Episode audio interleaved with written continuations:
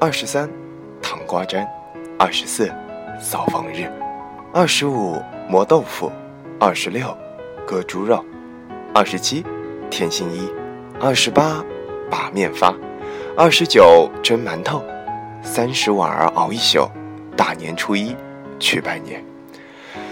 小的时候，这些有关年俗的顺口溜，几乎每个孩子都会，而现在。却没有几个孩子，甚至是大人，能够说出那么顺口溜了。这些顺口溜的流失，逐渐的就变成了一种习惯。消失的，我想不只是顺口溜，更是那些渐行渐远的年俗。越长大，越来越发现年越来越远，年味越来越淡。究竟是什么原因造成了年的流失？是年有了外遇，还是我们有了小三，选择抛弃了年？各位晚上好，这里是 FM 九三六零五，一念之差，游走时间，花都开好了。我是你的主播老 K 先生，我在上海，想在电波那头的你问一声好。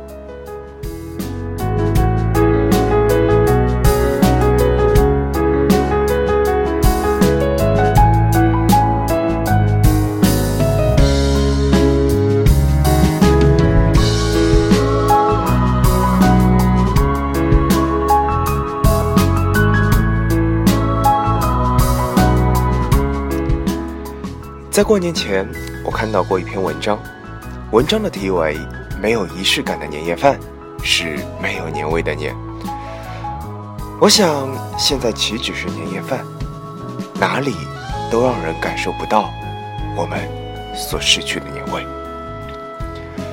在《舌尖上的新年》里有那么一段话：年味越来越淡，只因为随着生活水平的提高，年夜饭失去了吸引力。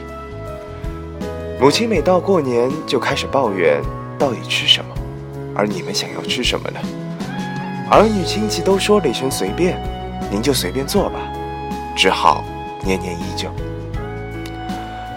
我想，生活可以随便，而随便的结果是节日不再像节日，也不难怪年味越来越淡，相反，也可以很有仪式感。就如《小王子》里提到的，它就能使某天与其他日子不同，使某一刻与其他时刻不同。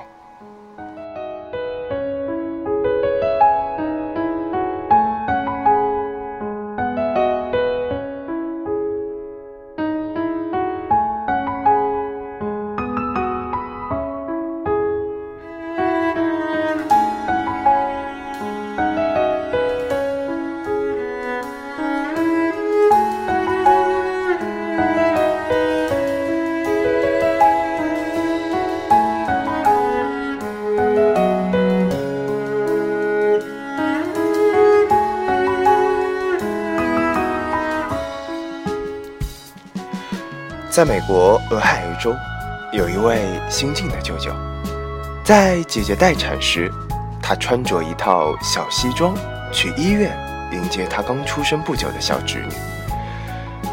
而这位新晋的舅舅今年才十八岁，他专坐在产房外，神色紧张，不仅穿上了西装，打上了领带，夹了领带夹，甚至在外套口折放了已经折好的方巾。对比在其他产房外穿着随便、盛装出席的他，显得格外的古怪。而他却说：“我希望外甥女长大看到的那天的照片，会觉得自己从一出生就被关注、被欢迎，而被爱着。”这原本可以是一件非常随便的事情，但是对他而言，精心穿张西装的那一刻，这一件事情。就一天变得格外的不同。我想，这就是我们所缺失的仪式感，以认真的态度去表达自己内心的种种。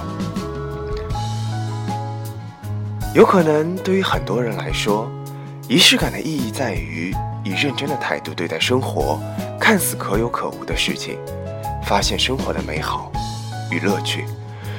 而对于一个家庭而言，一起做一件彼此感兴趣的事情，胜过很多所谓的为家庭牺牲。阖家团圆的年夜饭，也许也正因为有了这样一层意思，所以才更加需要仪式感。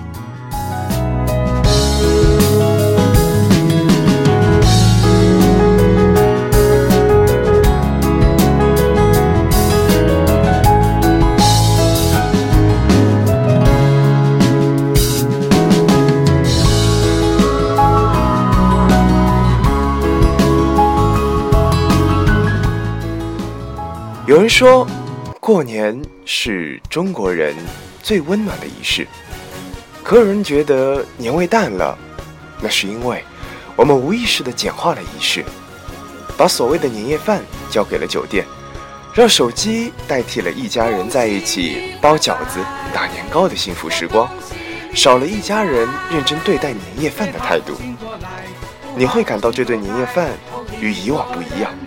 感到一家人为年夜饭准备的家庭仪式感，家中所有人被紧紧联系在一起，平时难以言语的情感也都表达了出来，更为孩子以及所有家庭成员留下了值得回忆的年夜饭和值得回忆的过年气息。昨天我去看了韩寒所导演的《乘风破浪》。在这其中，徐大浪的一句话让我格外深刻。他说：“我喜欢那个年代，那个没有微信朋友圈、没有微博、科技发展还那么落后的温暖时代。”是啊，遥想我自己的童年，过年的时候，烟火、炮竹，大家围坐在一起，吃一顿在家里做的年夜饭。而现在，走在马路上。你都没有发现，这也许是在过年。冷冷清清的街道，没有任何的过年标识，缺少了爆竹和烟花的刺激，那还叫什么过年吗？很庆幸，我的童年拥有了也许所谓的年夜，所谓的过年，所谓过年的仪式。但是，同样对着未来，我也在思索。我们所谓的过年，我们中国真正意义上的过年又在哪里呢？我想，过年真的应该有它独特的温暖仪式。非常感谢各位今晚的收听，我是你们的主播老 K 先生，这里是 FM 九三六零五，一念之差，游走世间，花都开好了。我们下期节目再见，让我们最后感受一下。那份过年的味道吧。有钱没钱回家过年，我知道你想已经把家还。有钱没钱回家过年，家里总有年夜饭。有钱没钱回家过年，我知道你想已经把家还。有钱没钱回家过年，家里总有年夜饭。